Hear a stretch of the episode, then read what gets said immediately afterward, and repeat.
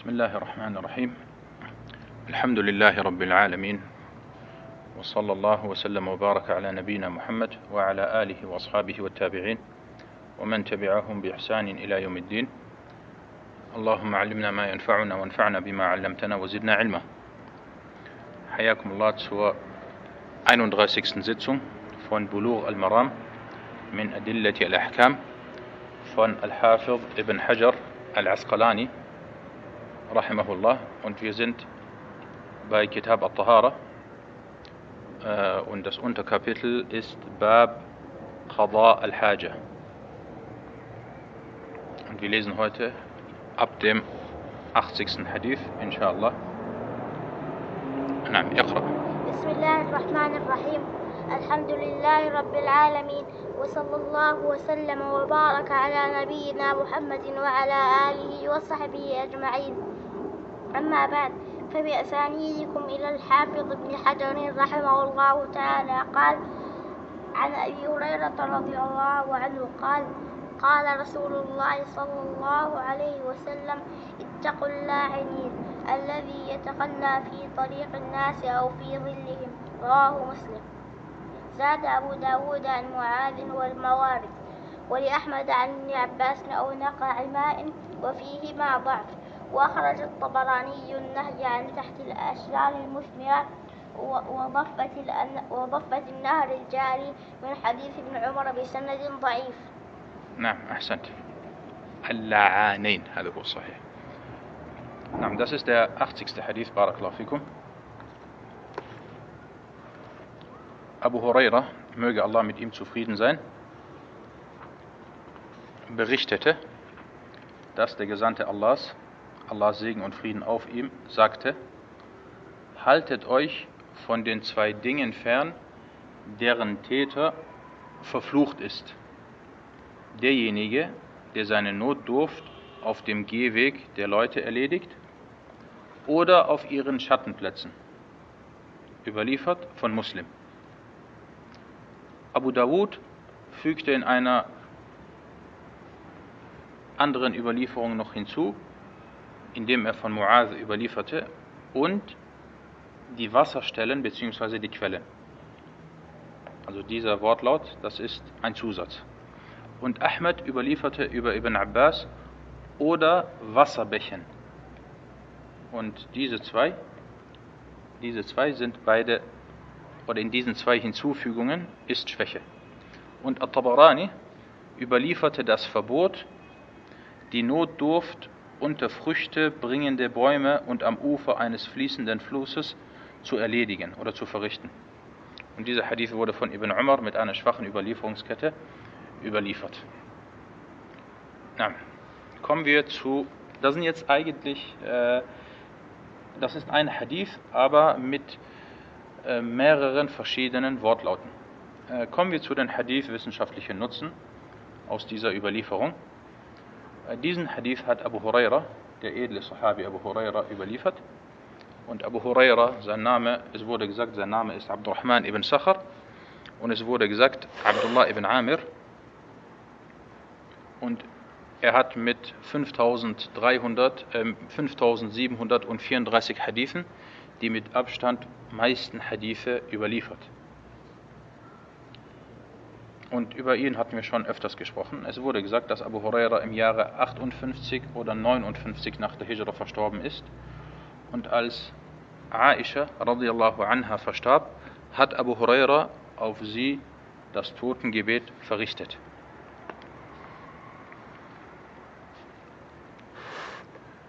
Der erste Hadith wurde von Muslim überliefert und die anderen von Abu Dawud, Ahmed und At-Tabarani von, At-Tabarani in Al-Awsat. Äh, wir gehen kurz auf die drei Hadithe ein, die nicht von Muslim überliefert wurden. Der Hadith bei Abu Dawud wurde über die Überlieferungskette von Abu Sa'id Al-Himyari über Mu'adh ibn Jabal überliefert. Und was hatten wir gelernt? Was macht Abu Dawud, wenn er einen Hadith überliefert? Er macht einen äh, folgende Sache. Entweder eins oder zwei. Wenn der Hadith für ihn, also für Abu Dawud oder bei ihm, richtig ist, beziehungsweise authentisch ist oder zumindest brauchbar und in Ordnung ist, was macht dann Abu Dawud? Yeskut. Er schweigt. Er schweigt. Also wir merken uns, das Schweigen von Abu Dawud bedeutet, dass dieser Hadith für ihn gut ist, brauchbar ist. Wenn der Hadith aber eine klare Schwäche hat, dann schweigt er nicht, sondern er, er spricht. Und das hat er hier in diesem Fall äh, wieder einmal getan. Und zwar Abu Dawud sagte über diesen Hadith, er sagte, dieser Hadith ist Mursal. Das bedeutet also, dass die Überlieferungskette unterbrochen ist. Und dieser Hadith zählt zu dem, was die Leute aus Ägypten alleine überliefert haben. Also nur die Leute aus Ägypten haben diesen Hadith überliefert, obwohl Mu'adh ibn Jabal sich in Bilad al-Sham, in Großsyrien, niedergelassen hatte. Okay, also Abu Dawud hat den Hadith überliefert und er hat auch äh, sein Urteil abgegeben. Und das Urteil von Abu Dawud hat einen sehr, sehr hohen Stellenwert. Genauso wie das Urteil der anderen großen Hadith, äh, der Imame des Hadith. Kommen wir zum nächsten Hadith. Oder zu, de, zu dem, äh, nicht zum nächsten Hadith, sondern zu dem nächsten Wortlaut. Und zwar der Wortlaut von Ahmed. Dieser Hadith von Ahmed wurde über die Überlieferungskette von Ibn Lahia überliefert, der sagte, mir wurde über jemanden berichtet, der von Ibn Abbas hörte. Was bedeutet das automatisch? Was äh, oder wie reagiert der Schüler des Hadith, wenn er hört, mir wurde über jemanden berichtet? Mir wurde über jemanden berichtet. Wer ist dieser jemand? Wir müssen wissen, wer ist dieser jemand? Dieser jemand ist unbekannt. Und äh, und äh, die Unbekanntheit wird bei den Hadith-Gelehrten äh, nicht akzeptiert, Al-Jahala. Man muss wissen, wer ist der Überlieferer. Und man muss vieles über ihn wissen. Und äh, hier in diesem Hadith sind mindestens zwei Schwächen. Die eine Schwäche ist äh, Ibn Lahi'a, der diesen Hadith überliefert hat. Ibn Lahi'a ist schwach. Abdullah ibn Lahi'a. Seine Hadithe sind schwach. Und hinzu kommt, dass der Überlieferer, äh, der diesen Hadith über Ibn Abbas überliefert hat, er ist unbekannt. Der zwischen Abu Lahir, Ibn Lahira und zwischen Ibn Abbas ist. Also dieser Hadith äh, bei Ahmed ist ebenfalls schwach. Kommen wir zu dem dritten Wortlaut, und zwar äh, der Hadith bei At-Tabarani. Er wurde über die Überlieferungskette von Furad ibn As-Sa'ib, dieser über Maimun ibn Mihran über Ibn äh, Umar überliefert. Und dieser Furat ibn Saib, ihr seht das hier an der Tafel, er ist Matruk. Matruk bedeutet, er wird verworfen. Seine Hadithe werden nicht akzeptiert. Und At-Tabarani selbst hat auch darüber gesprochen. Er sagte, ihn, also diesen Hadith, hat nur Furat ibn As-Sa'ib über Maimun überliefert. Und Al-Hakam berichtete das alleine. Und Sheikh Abdullah Sa'ad stufte die letzten drei Hadithe mit ihren Wortlauten als schwach ein. Aber wie gesagt, wir haben ja den ersten Hadith, der bei Muslim ist und der ist äh, authentisch und um den geht es hauptsächlich. Okay, soweit die Hadith-wissenschaftlichen Nutzen. Kommen wir zu den Fiqh-wissenschaftlichen Nutzen aus diesem Hadith. Äh, aus diesem Hadith, ihr könnt mich hören, ja? Aus diesem Hadith entnimmt man, dass es verboten ist, dass es haram ist, die Notdurft an Orten zu verrichten, an denen die Menschen vorbeiziehen. Zum Beispiel, es gibt einen Weg, es gibt eine Straße, wo die Menschen kommen und gehen. Es ist haram, an so einem Ort die Notdurft zu verrichten. Erstens, wir merken uns das. Eben, ebenfalls ist es verboten, die Notdurft an Wasserstellen äh, zu verrichten. Zum Beispiel an einer Quelle oder an einem Fluss, wo die Menschen kommen, oder an, in einem Brunnen, wo die Menschen kommen und von dort äh, oder aus diesem Wasser trinken sie oder sie bringen ihr Vieh, ihre Tiere zu dieser Stelle, damit sie dort getränkt werden. Oder an Wasserbächen und Flüssen. Oder unter Pflanzen und Bäumen, wo sich die Menschen hinsetzen. all das wurde äh, in diesen Hadithen erwähnt, dass es verboten ist, haram, an solchen Orten die Notdurft äh, zu verrichten. Warum? Das ist jetzt der zweite Nutzen aus diesem Hadith. All diese erwähnten Orte, die Flüsse, die Schattenplätze, die Wege, das sind Orte, die gehören zum Wohl der Menschen. Die Menschen, sie gehen an diesen Orten, sie gehen zu diesen Orten, sie lassen sich an diesen Orten nieder und äh, deshalb dürfen diese Orte nicht äh, beschmutzt werden. Der dritte Nutzen, äh, aus, was wir aus diesem Hadith entnehmen, die Nahrung und der Trank, das was, wie Wasser zum Beispiel, äh, müssen respektiert und dürfen nicht erniedrigt oder beleidigt werden. Äh, wie zum Beispiel Wasser. Äh, Wasser ist etwas äh, Kostbares. Für viele Menschen auf der Welt äh, ist Wasser etwas Seltenes. Ebenfalls Pflanzen und Bäume. vielleicht in Deutschland oder in Europa merkt man das nicht, aber es gibt viele Orte an der, auf der Welt, an denen es kaum Pflanzen gibt, an denen es, es kaum Bäume gibt. Und dann an, diesem, an diesen Orten die Notdurft zu verrichten, ist nicht erlaubt, weil diese, diese Stellen dann äh, beschmutzt werden. Der vierte Nutzen, und das ist sehr wichtig, äh, der vierte Nutzen, wer an solchen Orten die Notdurft verrichtet, zieht womöglicherweise den Fluch der Menschen auf sich. Und äh, da muss man sehr aufpassen. Ja? Wenn man, vor allem wenn man draußen ist, man ist in der Wildnis oder unterwegs, äh, dass man nicht äh, die Notdurft neben Bäumen verrichtet oder an Orten oder am Weg, am, am Rand, wo die Menschen vorbeilaufen. Weil das dazu führen kann, wie in diesem Hadith erwähnt, dass man möglicherweise den Fluch der Menschen auf sich zieht. Und zum Fluch komme ich gleich. Und in einem Hadith heißt es, wer den Menschen in ihren Wegen Schaden zufügt, zieht ihren Fluch auf sich. Und das wurde von Tabarani äh, überliefert. Und mit Fluch, und das ist jetzt fünftens, mit Fluch ist gemeint äh, das Bittgebet. Und äh, das Bittgebet, welches die Verbannung aus der Barmherzigkeit Allahs mit sich bringt.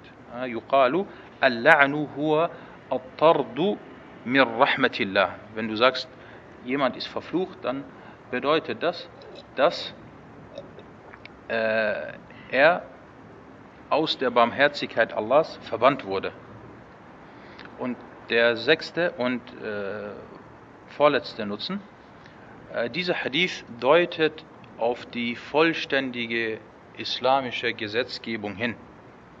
Und die islamische Gesetzgebung hat nichts Gutes und nichts Schlechtes ausgelassen, außer dass sie sie erwähnt hat. Also alles, was gut ist, so wurde darauf hingewiesen alles, was schlecht ist, so wurde äh, davor gewarnt.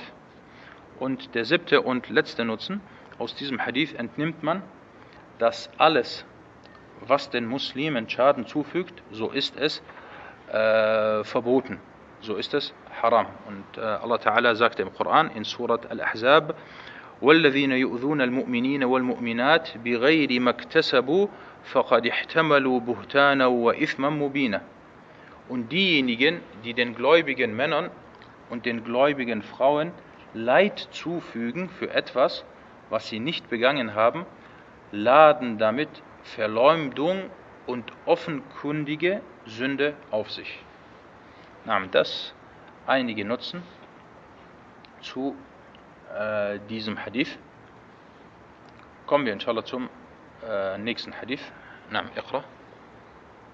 قال المصنف رحمه الله عن جابر رضي الله عنه قال قال رسول الله صلى الله عليه وسلم إذا تغوط الرجلان فليتوارى, فليتوارى, فليتوارى كل, شيء كل واحد منهما عن صاحبه ولا يتحدث فإن الله يمقت على ذلك رواه وصححه ابن السكن وابن القطان, وابن القطان وهو معلول نعم أحسنت Der, 81. Hadith Jabir, und das ist Jabir ibn Abdullah, möge Allah mit ihm und seinem Vater zufrieden sein, überlieferte, dass der Gesandte Allahs, Allahs Segen und Frieden auf ihm, sagte, wenn zwei Männer ihre Notdurft erledigen, dann soll sich jeder von ihnen vor seinem Gefährten verbergen, und sie sollen nicht miteinander reden, denn Allah hasst dies.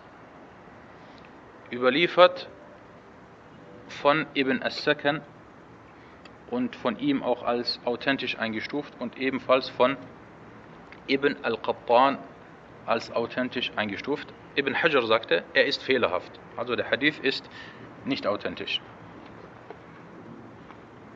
Kommen wir zu, der, zu den Hadith-wissenschaftlichen Nutzen aus dieser Überlieferung.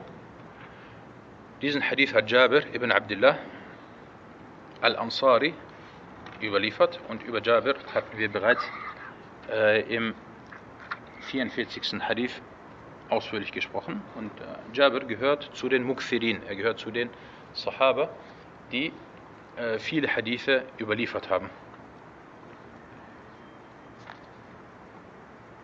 Äh, Ibn Hajar stufte diesen Hadith, wie hier in Bulugh al-Maram, als schwach ein und er erwähnte auch in einem anderen Buch, dass Ahmed, Yahya ibn Ma'in, Al-Bukhari, An-Nasai, Abu Hatim und andere auf die, auf die Widersprüchlichkeit in diesem Hadith hingewiesen haben. Äh, hinsichtlich der Überlieferungskette. Äh, das habe ich jetzt nicht alles hier erwähnt, aber die Gelehrten haben ausführlich darüber gesprochen und äh, darauf hingewiesen, dass es hierbei zu Widersprüchlichkeiten äh, gekommen ist. Und äh, in Tahdhib Tahdhib hat er das erwähnt. Und Sheikhuna, Sheikh Abdullah Sa'ad sagte, die Überlieferung ist schwach und Ibn as-Sakan, der hier diesen Hadith überliefert und auch als authentisch eingestuft hat, dieser Ibn as-Sakan ist für seine Fahrlässigkeit äh, hinsichtlich der Einstufungen der Hadithe bekannt. Und wir müssen uns vor Augen halten, es gibt äh, drei verschiedene Methoden oder drei verschiedene Rechtsschulen bei den Hadith-Gelehrten hinsichtlich der Einstufung der Hadithe. Merkt euch das. Es gibt drei verschiedene, drei verschiedene äh, Rechtsschulen. Die erste Rechtsschule ist die äh, der Mutasahilin, also die derjenigen, die fahrlässig sind. Sie gehen etwas lockerer mit den Hadithen um und sie stufen sehr schnell äh, Hadithe als authentisch ein. Dazu gehört zum Beispiel Ibn as-Sakan. Und äh, auch einige der neu, der zeitgenössischen gehören zu denen, vor allem einer der zeitgenössischen Gelehrten ist auch recht mutasahil. Äh, die zweite Madhab oder die zweite Rechtsschule ist Al-Mutashaddidun, diejenigen, die streng sind, die, die, äh, die sehr streng sind. Dazu gehört zum Beispiel Abu Hatim. Abu Hatim al-Razi ist sehr, sehr streng. Und dieser Abu Hatim al-Razi, er hat zu Imam al-Shafi'i oder über Imam al-Shafi'i gesagt, Saduq. Er hat nicht gesagt, er ist vertrauenswürdig. Saduq. Saduq ist mehrere Stufen unter, unter äh, äh, Fiqh, unter vertrauenswürdig. Er hat selbst zu Imam Muslim hat er gesagt, Saduq. Aber es ist wichtig zu wissen, äh, dass man dass dieser Abu Hatim al-Razi, er war natürlich einer der ganz großen Imame, er war streng. Er war streng. Das war seine Vorgehensweise. Hm? Und äh, äh, da darf man jetzt nicht kommen und sein, seine Aussage alleine nehmen und sagen, guck, was er über Shafi'i gesagt hat, guck, was er über Muslim gesagt hat. Nein, das, er war so. Das war seine, seine äh, Vorgehensweise und es kam sehr selten vor, dass er über jemanden gesagt hat, Imam oder Fiqh. Na, und, äh, und äh, die dritte Madhab, Rechtsschule, ist äh, Al-Wasat, die Mitte, weder zu streng noch äh, fahrlässig. Und das ist die Madhab von unter anderem Imam Ahmad und äh, äh, Imam Al-Bukhari und Imam Al-Tirmidhi und so weiter. Diese, die waren die großen Eimer, die waren mehr in der Mitte. Nicht zu streng und nicht zu fahrlässig. Äh, hier, wir haben hier diesen Ibn as-Sakan. Dieser Ibn as-Sakan, sein Name ist Abu Ali Sa'id ibn Uthman ibn as-Sakan. Er verstarb im Jahre 353 nach der Hijra. Und er stammte ursprünglich aus Bagdad. Und äh, dieser Ibn as-Sakan, er gehört zu den Imamen und zu, de, zu den Hadith-Überlieferern, merkt euch das, die Sahih al-Bukhari überliefert haben. Sahih al-Bukhari wurde von vielen überliefert, aber es gibt einige bekannte Überlieferungen. Und eine der bekanntesten Überlieferungen ist äh, Ibn as-Sakan über al-Farabri, über al-Bukhari. Imam al-Bukhari hatte viele Schüler. Er hatte äh, sein Buch, sein Sahih-Buch, haben über 100.000 Menschen gehört. Über 100.000 Menschen haben Sahih al-Bukhari äh, gehört. Aber eine der bekanntesten und einer derjenige, der am längsten gelebt hat nach al-Bukhari, weil er noch jung war, als er von al-Bukhari gehört hat, hieß al-Farabri. Dieser al-Farabri war noch ein kleiner Junge und sein Vater äh, trug ihn auf seinen Schultern und brachte ihn zu al-Bukhari, obwohl er noch ein kleiner Junge war und er hörte Sahih al-Bukhari von Imam al-Bukhari. Und dann hörte er natürlich auch später von anderen A'imma. Dieser al-Farabri hat sehr lange gelebt.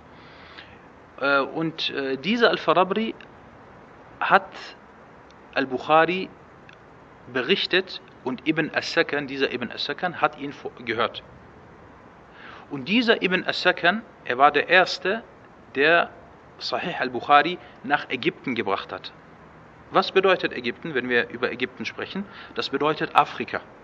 Also er hat Sahih al-Bukhari, er war der Erste, der Sahih al-Bukhari äh, auf das afrikanische Kontinent gebracht hat. Und von dort aus, wohin ist es dann gelangt? Von Ägypten aus? Wenn jetzt ein Hadith oder ein Überlieferer oder ein Buch früher nach Ägypten gekommen ist, dann war der Weg frei um wohin? Ja, wer weiß das?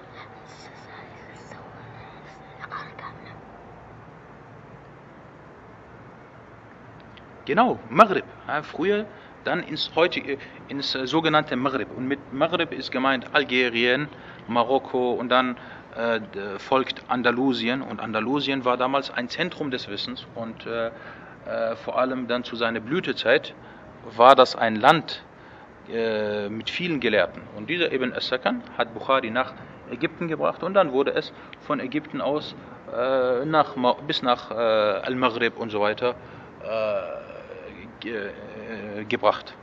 Na, jetzt kommen wir hier zu dem anderen, der diesen Hadith ebenfalls als authentisch eingestuft hatte. Das ist Ibn al-Qattan.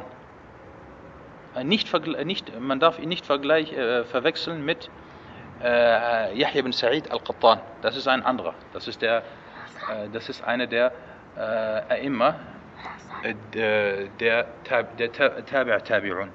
Dieser Ibn al-Qattan, der hier erwähnt wurde, das ist Abul Hassan Ali ibn al-Qattan al-Fasi. Die Marokkaner unter uns, die wissen, was mit Fas gemeint ist. Fas ist eine der ältesten marokkanischen Städte im Norden Marokkos. Hm? Al-Fasi, Muma al-Farisi, Fasi, im Atlasgebirge. Und äh, diese Stadt Al-Fas, sie war früher ein großes Zentrum, ein großes Zentrum des Wissens gewesen. Und dieser Ibn Qattan, ursprünglich stammte er aus äh, Cordoba. Ursprünglich stammte er aus Cordoba, also aus Andalusien, aber er ließ sich in Fes im heutigen Marokko nieder. Und deswegen er ist bekannt als Ibn al-Qattan al-Fasi. Und er lebte ungefähr äh, im 6. Jahrhundert nach der Hijra. Er starb im Jahre 628 nach der Hijra und gehörte zu den Muhaddithun, zu den Hadith-Gelehrten äh, seiner Zeit. Na, äh, kommen wir zu den. Wie gesagt, aber dieser Hadith hier, der ist äh, äh, nicht authentisch und wurde von den meisten früheren Hadith-Gelehrten als äh, schwach eingestuft. Kommen wir zu den fiqh-wissenschaftlichen Nutzen aus, dieser, aus diesem Hadith. Wir entnehmen aus diesem Hadith, dass es verpflichtend ist, sich während der Notdurft zu verbergen. Erstens. Zweitens, äh, es wurden hier in diesem Hadith zwei Männer genannt. Wenn zwei Männer die Notdurft äh, verrichten. Das ist eine, äh, eine Uslub, also eine Vorgehensweise in der arabischen Sprache. Das bedeutet aber nicht, das bedeutet aber nicht, dass damit nur zwei Männer genannt sind. Das nennt man äh, Tagliben, Zikru Rajuli Tagliben. Also der Mann wird genannt, weil das meistens äh, oder oft der Fall ist oder als Beispiel genannt wird. Aber es ist natürlich, äh, man darf jetzt nicht kommen und sagen, ja, äh, das ist ja nur auf den Mann beschränkt. Nein.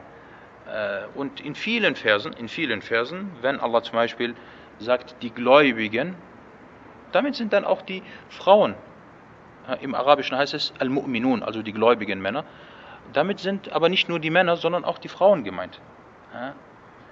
Äh, und es wurden also hier in diesem Hadith zwei Männer genannt, aber dieses Urteil gilt auch für Frauen.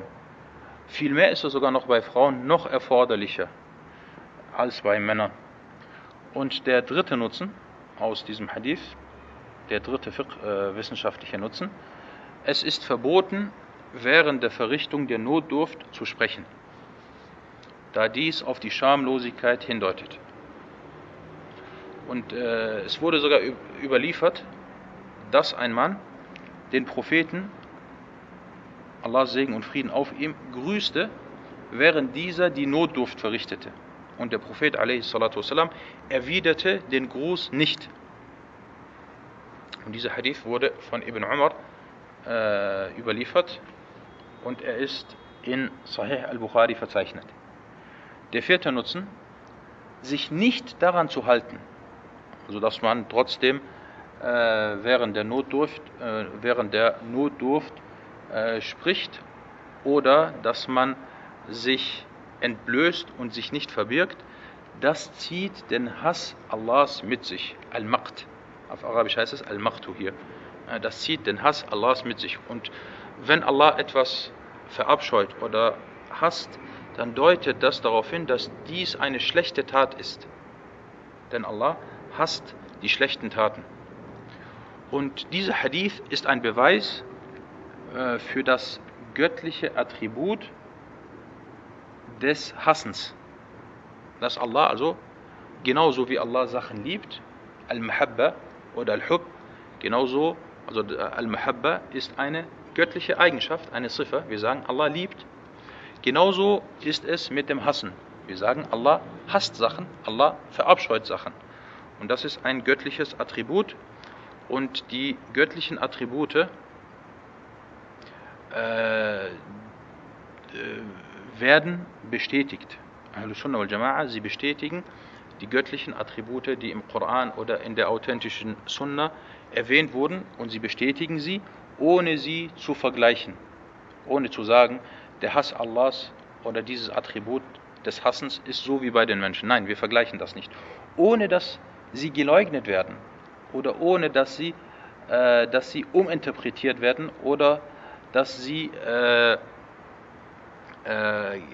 was hatten wir noch? Äh, vergleichen, leugnen und uminterpretieren. Hier, das mit Vergleichen habe ich zweimal äh, geschrieben. Na, und das ist die Vorgehensweise von Ahlus-Sunnah und Jama'a und äh, darüber über diese äh, Thematik, äh, sprich also die Attribute von Allah und wie man damit umgeht. Äh, darüber hatte ich in Kitab Tawhid von Ibn Khuzaymah damals in den Vortragsreihen ausführlich gesprochen. Na, das soweit zu dem heutigen Unterricht und zu diesen äh, Hadithen. هذا والله تعالى أعلم وصلى الله على محمد